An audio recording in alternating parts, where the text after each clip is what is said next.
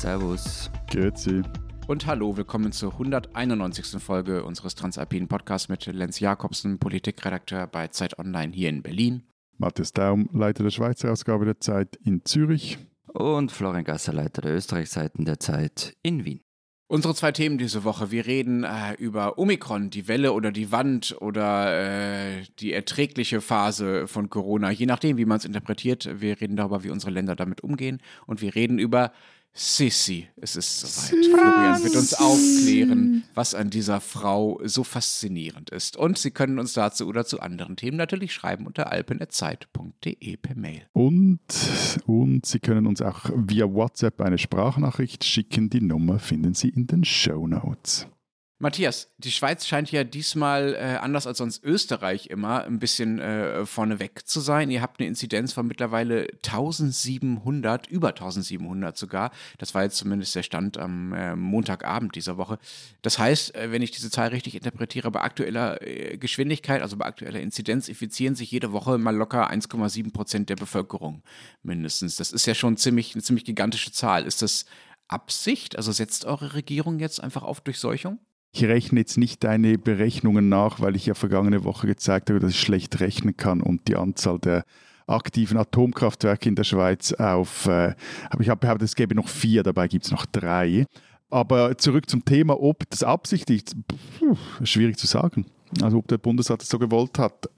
Er hat jedenfalls nichts gesagt, ähm, dass das sein Plan ist. Er hat aber auch nicht gesagt, dass es nicht sein Plan ist. Er hat vor allem auch nichts oder sagen wir wenig dagegen getan, dass dieser Plan nicht Plan eintritt, hat keinerlei neue Maßnahmen ergriffen oder kantonale Maßnahmen national vereinheitlicht, zum Beispiel in den Schulen.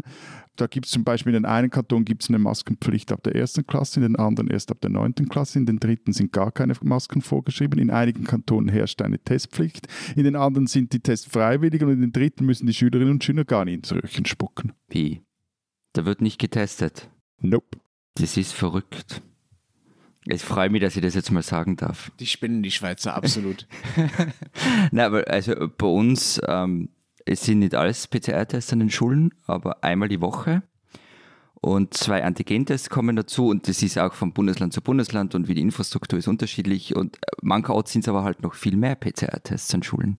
Also Selbsttests oder Schnelltests, genauer gesagt, äh, gibt es hm. bei uns schon überall, aber das mit den PCR-Tests, wie du da berichtest, Florian, das ist schon bei euch offenbar schon deutlich mehr als bei uns. Es gibt es bei uns zwar in manchen Bundesländern mittlerweile auch, also regelmäßige PCR-Tests an Schulen, aber in vielen anderen Bundesländern eben einfach noch gar nicht. Da sind es diese normalen Selbsttests, die die Schüler dann übrigens auch einfach zu Hause machen müssen. Also du musst einfach einen negativen Schnelltest mitbringen äh, in die Schule mm, und die dann nur im Positivfall per PCR-Test überprüft werden. Und jenseits von Schulen und Kitas gibt es übrigens überhaupt gar keine PCR-Tests, einfach so. Also die gibt es dann nur, wenn man einen negativen Schnelltest hatte oder wenn man extra für bezahlt natürlich. Aber dass du einfach irgendwo hingehen kannst und sagst, hey, ich würde mich jetzt mal gerne PCR testen lassen, das ist absolut nicht so einfach hier.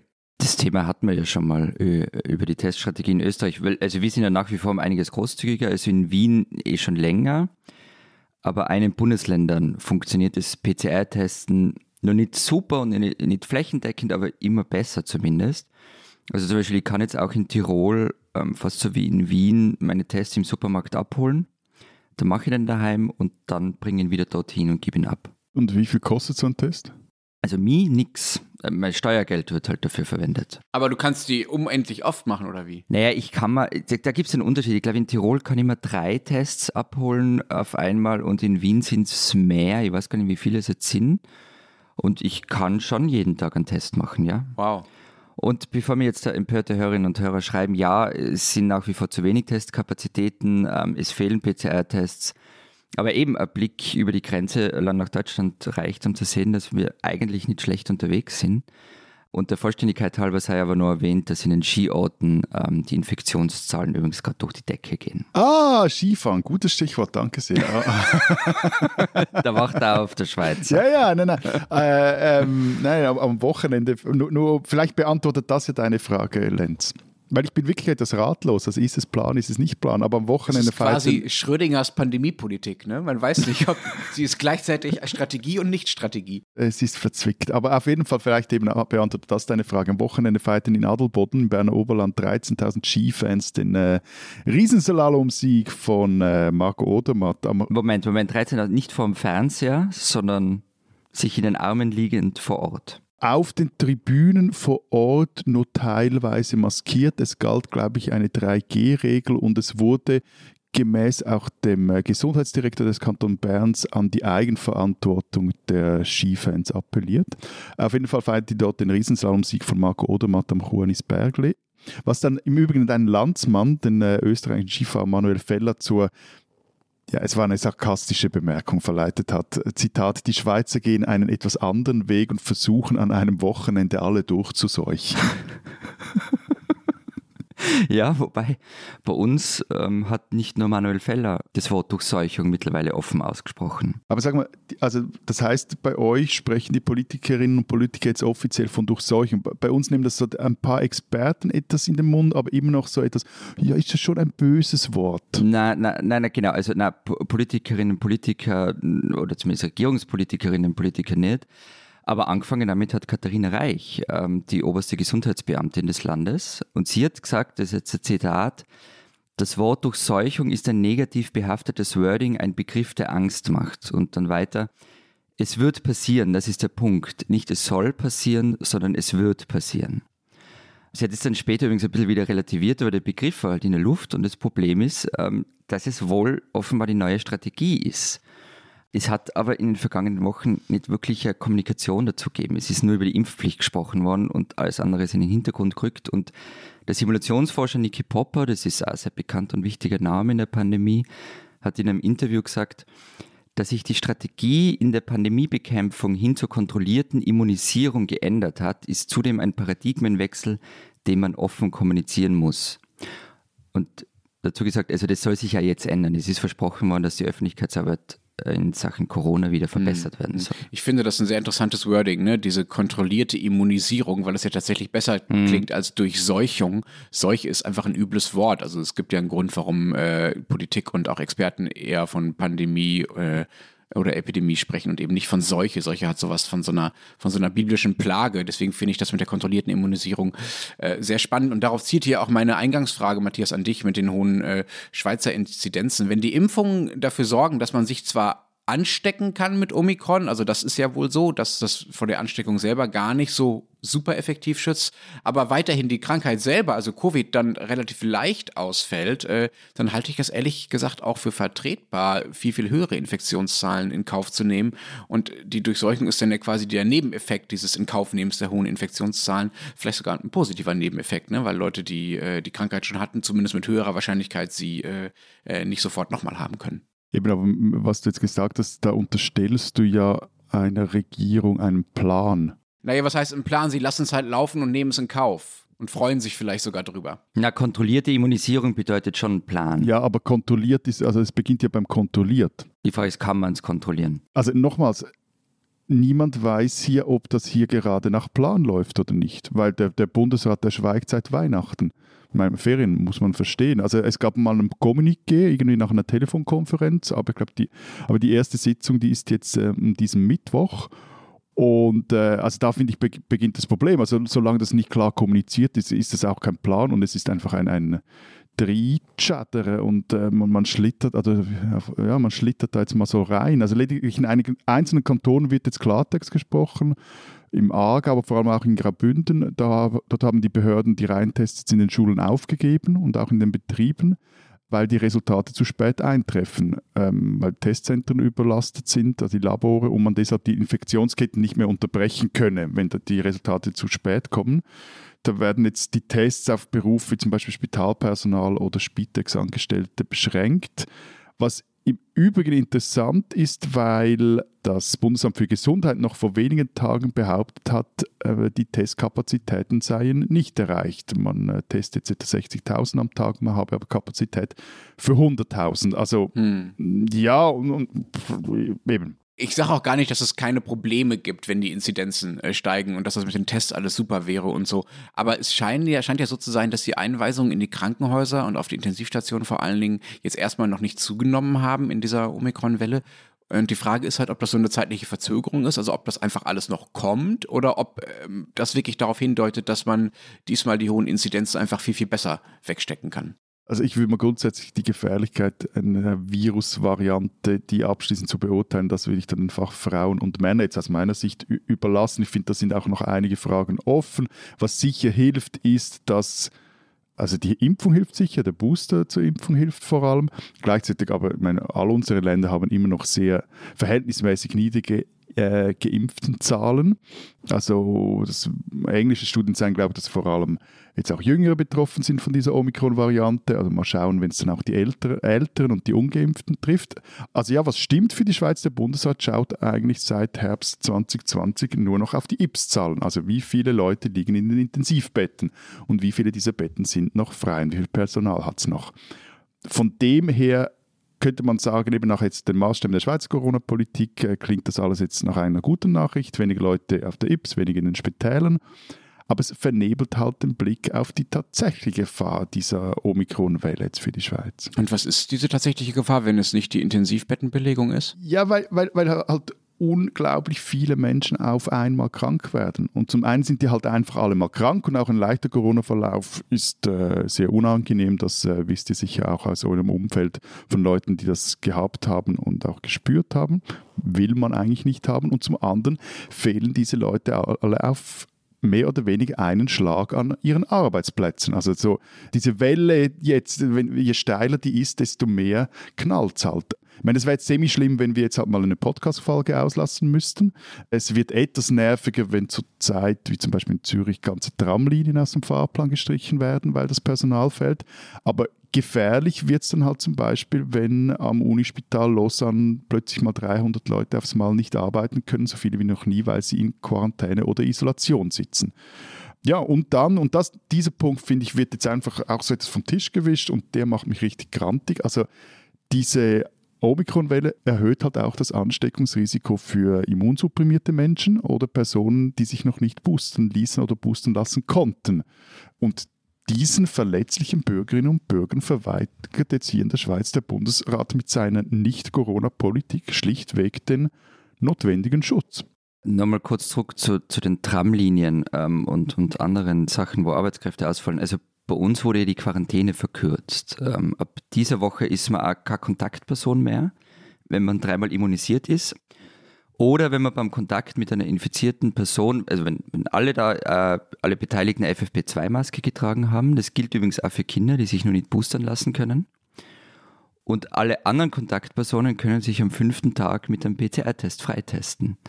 Wie ist es bei euch? Ja, eigentlich mittlerweile ähnlich. Es gab dazu äh, eine Entscheidung äh, der äh, Ministerpräsidenten und der Bundesregierung. Geboosterte gelten also dann nach dieser Entscheidung auch nicht mehr als Kontaktperson und alle anderen äh, können die Quarantäne von, also das sind die Zeiten dann bei uns noch anders, von zehn auf sieben Tage verkürzen, äh, was auch schon äh, ein deutlicher Schritt ist, denn bisher waren es 14 Tage. Du hast jetzt angefangen mit eigentlich. Wieso eigentlich? Ja, gut zugehört, ähm, weil das bisher halt nur so beschlossen wurde. Allerdings am 7. Januar, also wir nehmen ja am Dienstag auf vor mittlerweile äh, vier Tagen. Es gilt aber halt einfach noch nicht und es dauert auch noch locker äh, bis zum kommenden Wochenende. Und das, obwohl der Kanzler das schon als aktuelle Corona-Regeln äh, per Schaubild über alle Kanäle gejagt hat äh, am 7. Januar. Es gilt halt noch nicht, weil dafür erst noch ein paar Verordnungen äh, geändert werden müssen. Ich erspare euch äh, das gesetzgeberische und administrative Klein-Klein und das dauert halt noch ein bisschen, weil halt erst die entsprechenden ähm, Ausschüsse und Parlamente und so weiter, also Ausschüsse nicht, aber die entsprechenden, sagen wir mal, politischen Institutionen sich erst zusammensetzen müssen und das entscheiden müssen. Ähm, und das klingt jetzt nach einer Kleinigkeit, aber so anderthalb Wochen Verzögerung bei den Quarantäneregeln, das macht halt gerade in in der Zeit, in der ja auch bei uns die Inzidenzen dramatisch steigen von Tag zu Tag, für viele, viele Zehntausende Menschen einfach ein, ein Unterschied. Es ist einfach was anderes, ob man 14 Tage drin sitzen muss oder nur sieben Tage. Und das halt nur, weil diese Regel, die schon beschlossen ist, einfach nicht schnell genug umgesetzt wird. Bei uns wurde ja auch schon die, die Bedingung bei der Quarantäne etwas gelockert. Es sind jetzt vor allem auch noch Forderungen im, stehen im Raum, dass das äh, noch stärker gelockert wird, auch auf fünf Tage runtergeht. Andere Stimmen fordern bereits ganz eine Abschaffung der Quarantäne. Und nur zu sagen, wir sprechen, bei Quarantäne sprechen wir davon, dass Leute, die Kontakt hatten mit Infizierten, selber aber noch oder nicht infiziert sind, dass die zu Hause bleiben müssen. Also es geht ja nicht darum, dass Leute, die krank sind, plötzlich äh, alle frei rumlaufen sollen. So. Aber also jetzt so als Hobby-Epidemiologe äh, frage ich mich halt einfach, ist das nicht eine Scheindiskussion über die Quarantäne, die wir jetzt führen? Weil, also auch wenn wir die aufheben oder super locker machen, am Schluss werden einfach sehr viele Leute auf zack einen Schlag krank oder sind zu krank, als dass sie arbeiten könnten. Und was das dann genau bedeutet, weiß ich auch nicht. Und das ist doch der Punkt. Also man, man, man, man ist eigentlich sehenden Auges in diese Situation reingerasselt, zumindest hier in der Schweiz, und hat gar nicht erst versucht, das irgendwie, was vorher war der, der Begriff der kontrollierten Durchseuchung, das irgendwie noch so etwas zu kontrollieren und dass man das einfach so also ja, das verstehe ich wirklich nicht. Und ich meine, vor allem, weil ja jetzt äh, auch wirklich noch nicht klar ist, was eine Corona-Infektion für Langzeitfolgen haben kann. Auch bei Omikron, das äh, sieht man dann in, in, in drei Monaten, auch wenn diese Fälle anscheinend etwas milder verläufen. Aber was das für dieses Long-Covid zu bedeuten hat, keine Ahnung. Ich denke, wir werden ja in ein paar Wochen oder ein paar Monaten nochmal äh, noch mal drüber reden und vielleicht Nein, auch ich finde, das soll die letzte Corona-Folge sein. Ich glaube, es ist gegessen Ja, das wünsche ich jetzt. mir auch. Äh, liebes Corona, äh, bitte geh mal weg. Wir wollen nicht mehr über dich reden. Du nervst hart. Ähm, aber nochmal ernsthaft, ich finde, ähm, ist allerdings andersrum, fände ich es auch schwer, jetzt zu sagen, okay, wir nehmen die ganze Zeit die Belastung des Gesundheitssystems als entscheidenden Marker dafür, was wir für eine strenge Corona-Politik machen. Und in dem Moment, wo das Gesundheitssystem nicht mehr krass belastet ist, weil die Variante sich verändert, schauen wir plötzlich auf was anderes, nämlich kritische Infrastruktur. Also da ist die Frage auch, wie konsistent Corona-Politik äh, sein muss, äh, finde ich. Das ist ja eines der Argumente der Kritiker, dass man sich dann immer die, äh, die Indikatoren sucht, die wieder besonders schlimm aussehen, damit man weiter streng bleiben kann. Florian, noch zwei Fragen zu Österreich, weil er da ein paar Sachen anders macht äh, als wir. Das erste ist, wenn ich es richtig verstehe, ihr müsst tatsächlich alle überall draußen Maske tragen mittlerweile. Kann das wirklich sein? Ist das nicht völliger epidemiologischer Quatsch? Und das zweite gleich hinterhergeschoben. Was ist denn nun bei euch mit der Impfpflicht? Sollte die nicht sogar schon im Februar, also in jetzt mittlerweile nur noch ungefähr 20 Tagen, eingeführt werden? Kommt ihr mal ein bisschen voran da? Zum Ersten, es stimmt nicht, dass wir immer und überall draußen Maske tragen müssen, nur dann, wenn man den Mindestabstand nicht einhalten kann. Wie das heißt genau, bei Kundgebungen oder so? Naja, eigentlich auch, zum Beispiel in Einkaufsstraßen oder, oder wenn man am Gehsteig geht und die, den Abstand nicht einhalten kann.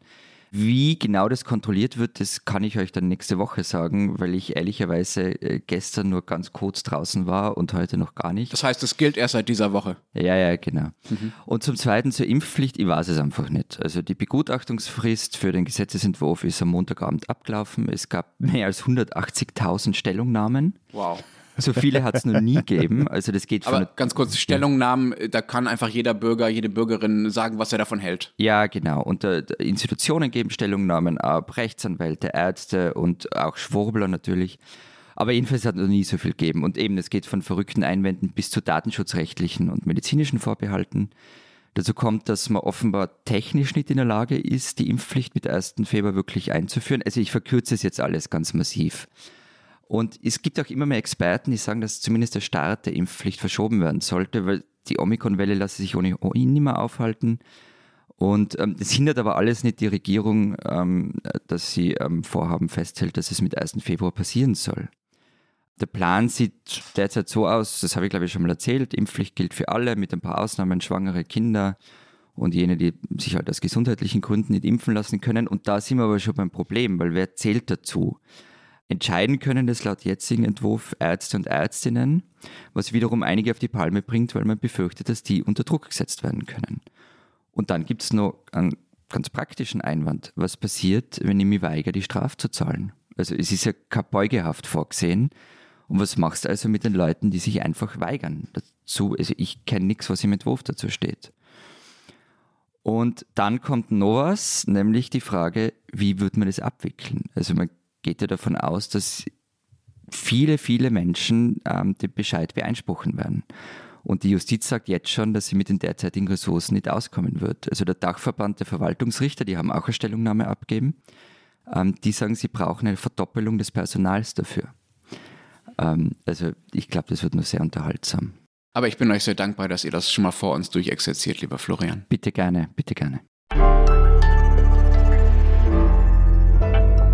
Diese Österreicherin sollten Sie kennen. Sie warnte vor einem Jahr vor einem zweiten Ischgl. Sie wies auf die Südafrika-Variante hin, als die noch niemand auf dem Schirm hatte, und sie mahnte im Sommer an, dass man sich auf eine Welle im Winter vorbereiten müsse. Dorothee von La ist Virologin und war lange Zeit ein prominentes Gesicht der Pandemie. Die Deutsche, die in Innsbruck lehrt und forscht, zahlt aber einen hohen Preis dafür. Zitat ich bin schon kurz nach Beginn der Pandemie nur noch mit Perücke in Tirol auf die Straße gegangen, weil es üble Drohungen gegen mich gab. Das hat sie in einem Interview mit meiner Kollegin Christina Pausackel gesagt, das diese Woche auf den Österreichseiten der Zeit erscheint. Gerade in Tirol sei es für sie schwierig gewesen. Es gäbe in dem Bundesland einen gut verankerten Klüngel von Männern, die die Geschicke lenken, wirtschaftlich und politisch. Als deutsche Frau habe man da nicht viel zu melden. Sie erzählt, wie schwierig es oft war, zu Politikern durchzudringen, wie ihre Nachrichten ignoriert wurden und sie dann manchmal keine andere Möglichkeit mehr gesehen habe, als wieder einmal an die Öffentlichkeit zu gehen. Dabei ist ja eigentlich niemand, der Panik verbreitet. Im Gegenteil, sie kritisiert sogar Kollegen, die das tun. Es nützt nichts, wenn man Horrorszenarien an die Wand malt, sagt sie in einem Interview, wie das manche tun. Die Vorstellung, dass die Leute besser aufpassen oder sich eher impfen lassen, wenn man ordentlich Panik macht, hat sich abgenudelt. Mittlerweile ist von Lions Burgenland gezogen. Sie lebt da bei ihrem Reitstall Trotz allem bereut sie es aber nicht, der öffentliche Person geworden zu sein. Ihr Großvater kämpfte gegen die Nazis, ihr Vater ist der Nobelpreisträger Klaus Hasselmann, der schon früh auf den Klimawandel hingewiesen hat und sich damit wenig Freunde machte. Von La sagt dazu, bei uns in der Familie käme man nie auf die Idee, den Mund zu halten, nur damit man es bequemer hat, sagt sie. Dorothee von La, eine Deutsche in Österreich, die man kennen muss.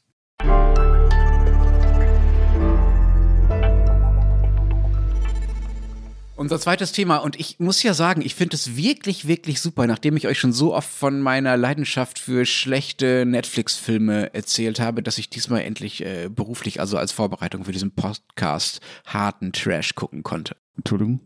Du hast sie, sie gerade Trash genannt? Na, aber hallo. Also natürlich nicht das, was du meinst, Romy Schneider und so, sondern diese neue äh, RTL-Serie, die es da gibt, seit, seit Weihnachten ungefähr. Davon habe ich am Wochenende äh, in äh, Vorbereitung für die Sendung die ersten beiden Folgen gesehen und ich muss sagen, das war dann doch äh, selbst für mein trash-gestähltes Gemüt äh, relativ harter Tobak.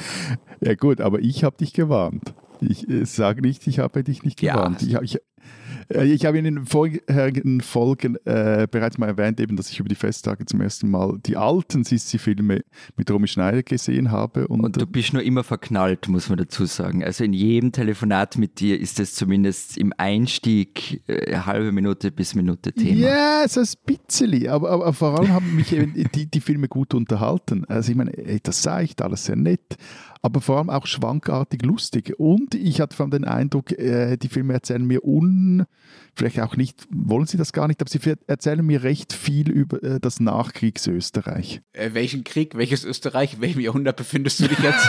es gab da so ein paar. 20. 20. 20. Jahrhundert. Okay.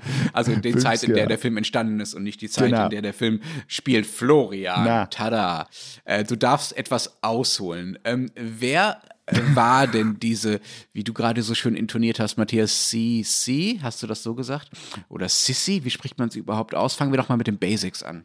Ja, die Basics sind, dass ähm, diese Sissi mit Doppel-S, das sind nur die Filme mit Romy Schneider. Die Sissi schreibt man mit einem S. Aber ganz schön unverschämt, einfach diese Frau umzubenennen, oder? Ja, was Wahnsinn. soll ich da sagen? Es ist, ja, und ähm, wer sie war, naja, man könnte es ein bisschen zuspitzen und sagen, eine nicht sonderlich wichtige und eigentlich wenig wirkmächtige Kaiserin im 19. Jahrhundert, politisch eigentlich unbedeutend. Gut. Okay, der Historiker hat gesprochen. Tschüss, wir hören uns nächste Woche. Diese Woche eine kurze Folge. Bis dahin. Nein, ähm, Na. erzähl mal. Wirklich. Na genau, also eben, naja, das war, das war, das war schon ernst gemeint. Er wehrt sich gar nicht richtig dagegen, dass wir ihm jetzt völlig das, das Wort abgeklemmt haben. Also na eben, also sie war vieles. Also sie war Dichterin, Modeikone, Intellektuelle, Expertin für das Werk von Heinrich Heine, also wirklich Expertin für das Werk von Heinrich Heine und, und vieles mehr. Stammen tut sie aus einer Nebenlinie der Wittelsbacher. Ähm, sie ist in München aufgewachsen und der Teil vom Mythos stimmt. Kaiser Franz Josef hat sich Hals über Kopf in sie verliebt. Sie war seine Cousine und die beiden haben geheiratet.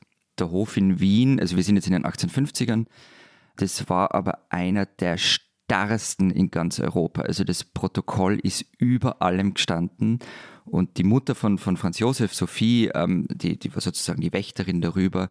Und sie, sie hat es, also der Hof hat sie verachtet und umgekehrt wiederum ähm, hat Sissi den Hof verachtet. Weil sie da einfach von ihrer Verhaltensweise nicht reingepasst hat, weil sie tatsächlich so quirlig war, wie diese ganzen Filme zeigen und so unkonventionell. Genau, also sie hat sich einfach an vieles nicht halten wollen. Also es gibt zum Beispiel so eine Geschichte äh, ganz am Anfang, ich glaube, das war, beim, als sie nach Wien gekommen ist für die Hochzeit, da wollte sie eine Cousine umarmen bei der Begrüßung. Das war natürlich unmöglich, dass man jetzt da wen umarmt. Und sie hat dann so gesagt, ja, aber du bist doch meine Cousine. Und dann alle so, hey, so geht das nicht, jetzt da, wo du in Wien bist. Du hättest gut an diesen um, Hof gepasst, Florian. Ja, ich hätte ja, dich ja. gerne als Protokollchef gesehen.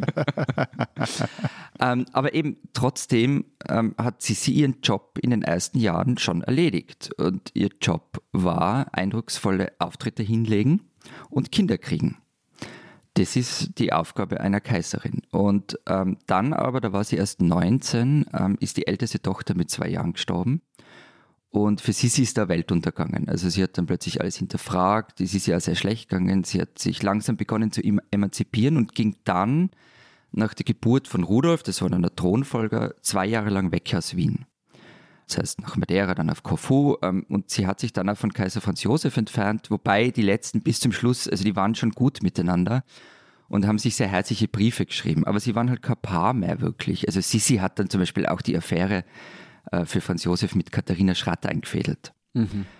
Und ähm, wirklich untergangen ist die Welt für Sissi 1889, als, als Rudolf in Meierling erst seine Geliebte und dann sich selber erschossen hat. Und da hat sich Elisabeth dann völlig zurückgezogen aus der Öffentlichkeit. Sie hat sich nur noch schwarz gekleidet und, und ist durch Europa gereist, wobei das eher Irrfahrten durch Europa waren. Das klingt alles einigermaßen spektakulär. Also die Tochter stirbt, der Sohn bringt sich um, sie trennt sich, fährt durch alleine durch Europa. Sie haben sich nie offiziell getrennt, gell? Also ja, nie. Also sie, sie entfernt sich. sie, sie, fädelt, sie fädelt eine Affäre für ihren Mann, den Kaiser, ein und so. Das ist natürlich schon eine tolle Story. Aber ehrlich gesagt, äh, niemand weiß das besser als du äh, von uns dreien, Florian. Es gibt ja in der Geschichte der europäischen äh, Königshäuser so einige ziemlich irre Geschichten, einfach weil das Leben dieser Menschen teilweise einfach ziemlich irre war durch die Umstände. Warum ist gerade Sissy bis heute bei euch so lebendig geblieben und auch bei uns, ja. Also es gibt ja neben dem englischen Königshaus und deren, sagen wir mal, paar herausragenden Figuren eigentlich kaum eine aristokratische königliche Figur, die so äh, präsent noch ist. Auch in China übrigens. Die Filme gibt es ja auch in China. Also das sind sehr super populär. Und wieso gerade jetzt dieses Revival? Also es gibt ja nicht nur diese RTL-Serie oder es gibt nicht nur die alten Filme, die jährlich äh, äh ausgestrahlt werden. Es gibt ja auch noch, glaube ich, zwei Kinofilme, die in Planung mhm. sind. Und im Herbst soll ja bei Netflix die Serie The Empress über Sissi starten. Die übrigens, das kurz muss ich einwerfen, zu Teilen in Dinkelsbühl gedreht wurde. Wir werden also, wir werden also nicht darum herumkommen, auch darüber dann nochmal zu reden, wenn es aktuell ist. Na, also zu dem, warum das Revival, also sie war ja nie weg. Ja, was nie weg? Sie ist tot. Lange yeah. umgebracht von einem italienischen Anarchisten 10. September 1898 in Genf mit einer Pfeile zack ins Herz. Ja, okay, aber sie war auch das einigermaßen spektakulär, ja. Genau, also das äh, ihr Leben ist voll von, von spektakulären Dingen und es endet spektakulär, aber sie war in unserem Bewusstsein nie weg. Also es, es, sind immer wieder Bücher und Filme über sie erschienen. Das war in den 20er Jahren schon so. Aber es stimmt schon, die Häufung in dem Jahr ist beeindruckend. Ich habe mit der Historikerin Martina Winkelhofer darüber gesprochen. Die hat gerade das Buch Sissis Weg veröffentlicht oder im vergangenen Jahr veröffentlicht. Und sie sagt, und ich finde das schon einen guten Punkt, ähm, dass alle nach starken Frauenfiguren suchen für ihre Filme und Bücher. Und wenn man dann die Geschichte schaut, dann gibt es es gibt schon welche, aber nicht so rasend viele. Also man landet dann, wenn man auf der Suche nach einem guten Stoff ist, der die Leute auch kennen, wo man Bezug zu, dazu hat, landet man schon eher früher als später einfach bei Sissi. Ha, also der Feminist Turn in den Geschichtswissenschaften bringt uns nun diese Sissi-Schwämme. Na. Was na? Na, einfach falsch. Die feministische Geschichtswissenschaft hat sich quasi nie mit Sissi beschäftigt. Also es gibt sicher was, aber so im Großen haben sie sich nie damit beschäftigt. Und es hat mir eine erzählt, die das, glaube ich, seit den 60ern macht, nämlich die Historikerin Waltraud Heindl. Und die hat gesagt, es sei einfach nie Mode gewesen. Ähm, sie hätten sich alle eher mit Geschlechtergeschichte, mit Postcolonial Studies beschäftigt. Aber es war einfach nie wirklich angesagt, sich mit einer Habsburger Kaiserin zu beschäftigen. Sie sagt übrigens auch, dass es ein Versäumnis sei, weil die Geschichte von Elisabeth natürlich schon einiges über, über das Frauenleben im 19. Jahrhundert erzählt. Aber sei es drum. Also die feministische Geschichtswissenschaft hat mit dem Revival nichts zu tun eher die Sehgewohnheiten. Also Netflix hatte zum Beispiel diese eigene Kategorie, ich glaube, die heißt Strong Female Lead Actor. Aber ich lasse dich jetzt da äh, nicht, nicht so davon kommen. Also nochmals zum historisch-feministischen Blindspot.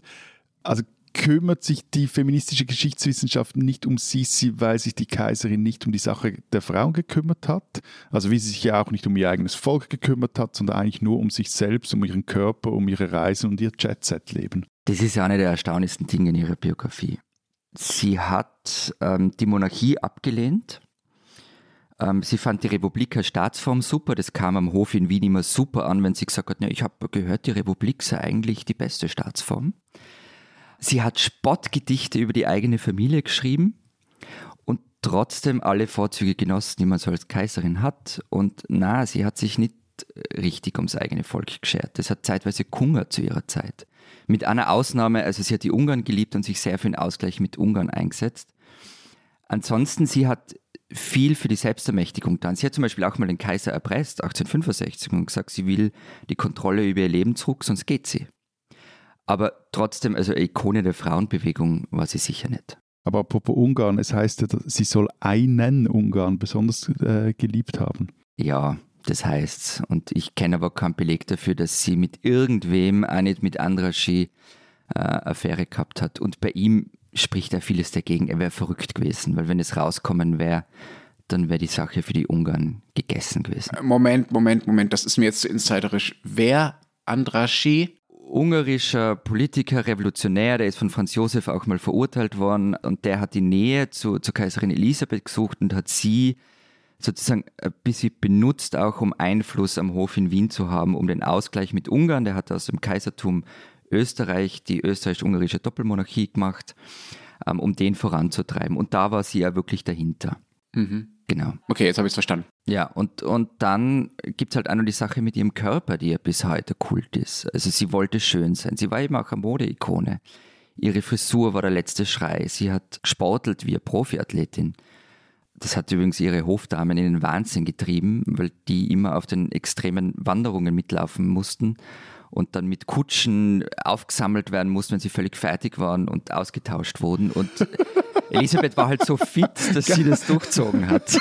Es erinnert mich aus äh, komischen Gründen an Joschka Fischer, der als Außenminister auf seinen Auslandsreisen ja immer joggen gegangen ist und da mussten so die ganzen Innenstädte von Shanghai und sowas und von, oder von Peking was, glaube ich, damals abgesperrt werden, weil Herr Fischer joggen gehen wollte und so die ganzen Leibwächter nebenher und so. Das war ein bisschen äh, er war auch ein bisschen strange, aber natürlich eine andere Geschichte. Und er war bestimmt auch nicht so fit wie Sissy. Aber von wegen fit, da habe ich jetzt ehrlich gesagt ein bisschen aufgemerkt, äh, Florian, weil es ja auch die Geschichte über sie gibt, dass sie magersüchtig gewesen sei. Das ist ja nicht, nicht wirklich fit. Genau, also das steht in ganz vielen Biografien, das, äh, auch in der wirklich tollen von Brigitte Hamann aus den 80ern und es, es ist eigentlich immer so Common Sense, ja, sie, war magersüchtig. Ähm, ich habe eben Martina Winklofer hat zu mir gesagt, sie habe mit Ärzten gesprochen, Sie hat sich Assisis Krankenakte angesehen und sie hat mir ausführlich ihre Argumente und Belege vorgetragen und sie ist überzeugt, na, stimmt nicht. Okay, haben wir das auch geklärt. Ich möchte mich nun aber doch, auch wenn ihr äh, das so abgetan habt am Anfang, zu meiner äh, wochenendlichen äh, Seherfahrung hier mit RTL äh, äußern, wenn es euch genehm ist. Wir sind ja auch eine, eine Kultur, ein, ein Kulturkritik-Podcast geworden mittlerweile. Sehr, sehr, sehr gerne, Herr Jakobsen, ähm, auch wenn ich befürchte, dass es da nicht viel Gutes zu äh, berichten gibt, äh,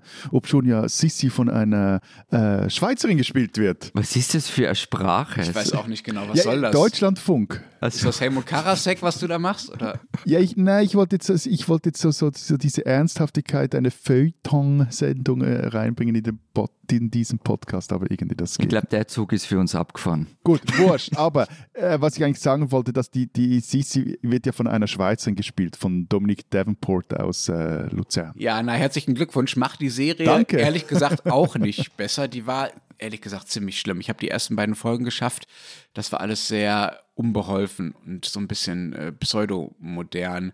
Man sieht dann zum Beispiel schon in der ersten Szene, wie, Entschuldigung, ähm, Sissy sich äh, im Bett äh, selbst befriedigt und die Regisseure legen in der ganzen Serie oder zumindest in dem Teil, den ich gesehen, den ich gesehen habe, offenbar vor allem sehr, sehr viel Wert darauf, dass sie als sexuell sehr, sehr selbstbestimmte und für ihre Zeit eigentlich absurd selbstbestimmte äh, Frau äh, rüberkommt. Sie fährt da zum Beispiel in der späteren Folge äh, ins Bordell, in das äh, der Kaiser immer geht, um da äh, die Frauen zu fragen, was er eigentlich gerne mag. Und dann sagen diese Frauen sinngemäß ihr, ja, ja, wichtig sei vor allen Dingen, dass Sissi jetzt erstmal auf ihre eigene Befriedigung achte. Also so völlig, also natürlich, ich will gegen diese, gegen diese, äh, gegen diese Haltung überhaupt nicht sagen, auf die Idee käme ich nicht, aber es ist für, für das Jahrhundert dann doch eine relativ unglaubwürdige Darstellung. Abgesehen davon, dass sie gleichzeitig von den Regisseuren, die so viel Wert darauf legen, dass diese Frau so selbstbestimmt ist, angeblich, die ganze Zeit völlig sexualisiert wird. Also ihr verrutscht dann immer das Dekolleté und sie muss sich das dann so halb zuhalten und so. Also da gibt es dann gleichzeitig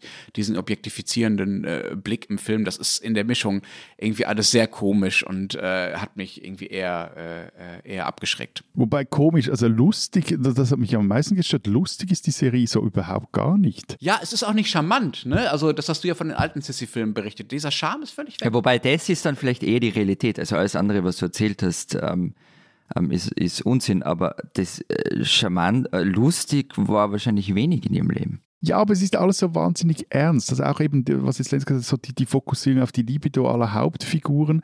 Ja, Und, aber ist es nicht irgendwie äh, äh, fast schon, man muss es nicht gut finden, aber logische Weiterentwicklung, weil Kaiserin Elisabeth Sissi war, war immer so eine Art Männerfantasie. Also von der echten Sissi über Romy Schneider bis heute. Ja, aber irgendwie ist es so, ich, ich weiß es auch nicht. Also, ähm, ich meine, es gibt Aber ja muss man das so platt bedienen, anstatt es irgendwie zu brechen, ja? Also damit irgendwas Interessantes zu machen. Aber gut, jetzt sind wir wirklich in den Tiefen der Serienkritik angekommen. ja, aber ich meine, es gibt ja auch diesen Marie Antoinette-Film von, von Sofia Coppola. Der, der, der, der spielt ja so mit dieser totalen Oberflächlichkeit und da ist ja alles pink und plüsch und, und völlig durchgedreht. Fand den jetzt auch nicht so wahnsinnig, aber da, da hat es wenigstens so eine Idee dahinter, aber wurscht. Also was ich finde, die, die Serie, was sie ist, sie ist politischer. Also es ist eher als die, die, die 50er Jahre Filme. Also sie lässt ja auch anklingen, teilweise zeigt sie das auch, dass- der Franzl ja, ein übler Despot war, der die demokratischen Aufstände in Ungarn niederschießen ließ und Aufständische ließ er am, am Galgen bambeln. Also das, Ja, ja, äh, das stimmt, das ja. kommt schon stärker durch. Mhm. Also das, Also er war ja, also äh, am Ende des Tages war er schon ein Drecksack, finde ich. Also er, er hat einen Absolutismus äh, wiederbelebt. Ähm, er hat mit der Revolution von 18, oder mit der gescheiterten Revolution von 1848 brutalst abgerechnet, einen Zentralstaat aufgebaut. Also die Monarchie war dann wirklich eine Bastion des Katholizismus und, und äh, mit, mit einer gigantischen Militärmaschine.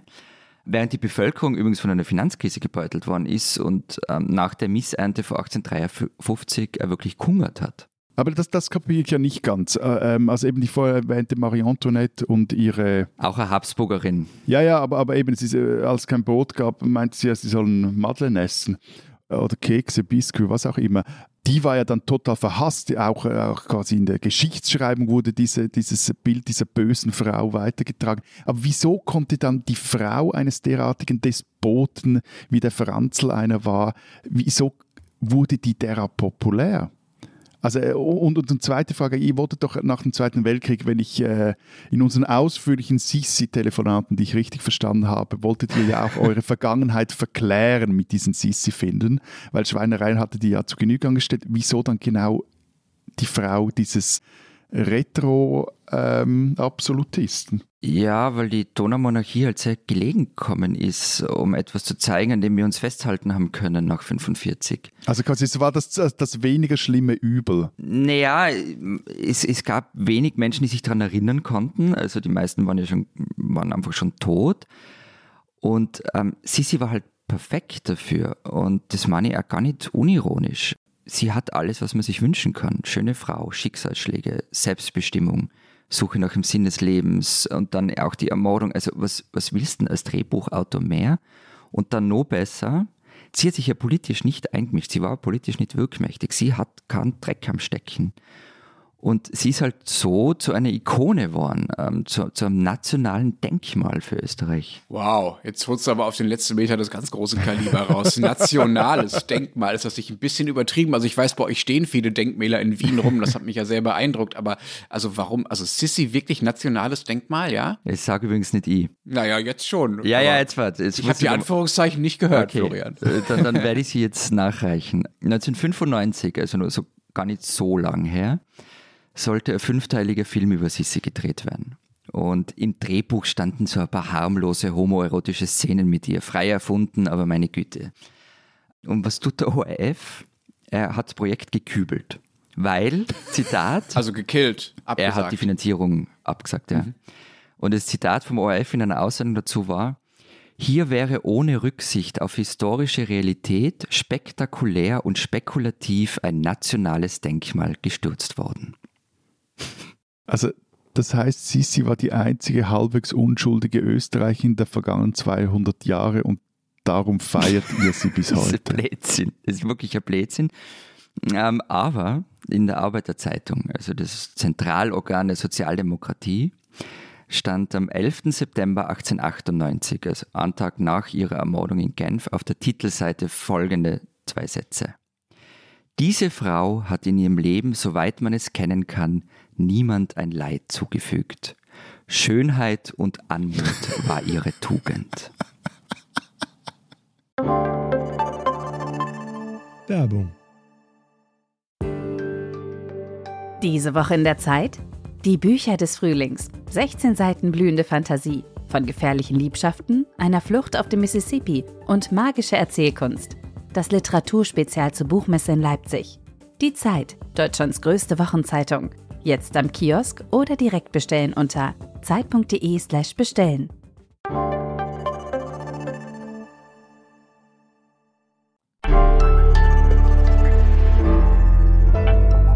Die spinnen, die Schweizer das Jubiläum ist etwas schräg. Den 26. Jahrestag feiert man gewöhnlich nicht. Aber was ist schon gewöhnlich an diesem Herrn, den es hier zu feiern gilt? Wobei zu feiern bitte, also ich meine, diese äh, Rubrik heißt ja auch die Spinnen, aber ich will mal so sagen, der Herr, von dem hier die Rede ist, der spinnte auch tüchtig. Sein Name war Dieter Roth und ich gestehe, ist einer meiner Schweizer Säulenheiligen. Wurde 1930 in Hannover als Sohn eines Schweizers und einer Deutschen geboren. 1943 ist er dann ähm, in die Heimat des Vaters äh, übergesiedelt, also in die Schweiz als sogenanntes Kriegskind. Fällt dann in jungen Jahren schon als äh, Unangepasster auf, fliegt aus dem Gimmi, absolviert schließlich eine Grafikerlehre in Bern, will aber eigentlich schon immer Künstler werden. Lebt dann in Island, den USA, in Dänemark, Deutschland, produziert im Laufe der Jahrzehnte als Künstler schließlich wirklich eigentlich alles. Also Bilder, Skulpturen, Druckgrafiken, Zeichnungen. Er designt, er filmt, er nimmt Musik auf und er schreibt Literatur nimmt dreimal an der Documenta in Kassel teil, einmal davon posthum. Seine Werke sind heute in zahlreichen Museen in Deutschland, in der Schweiz, auch in Österreich zu sehen, aber auch im MoMA, in New York, im Centre Pompidou in Paris oder der Tate Britain in London. Und in Hamburg gibt es sogar ein eigenes Dieter Roth Museum. So, aber das 26. Jubiläum, das äh, hier spinnen soll oder gefeiert werden soll, das bezieht sich auf einen TV-Auftritt von Dieter Roth am Schweizer Fernsehen. 7. Januar 1986, Sendung Ziehstigsclub. Es geht um das Thema Essen oder Abnehmen. Da wären wir wieder bei Sissi. Essen oder Abnehmen, ein Zielkonflikt nach den Festtagen. Mit dabei ein Fasten-Weltrekordhalter, eine Köchin, eine Ernährungsexpertin, eine Journalistin und ein Arzt und vor allem Dieter Roth. War damals 56 und mindestens 100 Kilogramm schwer. Und sein Auftritt ist ein Spektakel. Er brummt, grantelt, flucht, steht auf, tigert im Studio rum, zeigt auf seinen Hosenladen und fragt nach einem WC, schwankt dorthin, rülpst, macht irgendeine Frau in der Runde blöd an und vor allem säuft er Wein, Wein und nochmals Wein, irgendwann mal nicht mehr aus dem Glas, sondern aus der Flasche. Und als ihn der Arzt in der Runde die Psychologie, Zitat, eines Adipösen unterstellt, da lupft es rot den Deckel. Leck mich doch am Arsch, wird nicht frech, du dumme Siech, du ekelhafte dumme Siech, beschimpft er ihn. Es klingt auf Schweizerdeutsch trotzdem irgendwie niedlich. Äh, Florian, so wird man übrigens Säulenheiliger von Matthias. Die Sendung wird zum Skandal. Dieter Roth selber kann dann im Nachhinein nicht, sich auch nicht mehr viel erinnern. Ich benahm mich so, wie ich immer bin, als ein intellektueller Tyrann. Die anderen Gäste seien ihm, ihm halt einfach auf die Nerven gegangen. Und ich habe keine Technik, mich zu benehmen, wenn ich gereizt bin. Sagst jetzt du oder Dieter Roth? Ich wollte gerade sagen, ist also, das ist, ich sehe Parallelen. Dieter Roth, ein Schweizer, den man kennen soll, aber auch ein Schweizer, der etwas spinnt.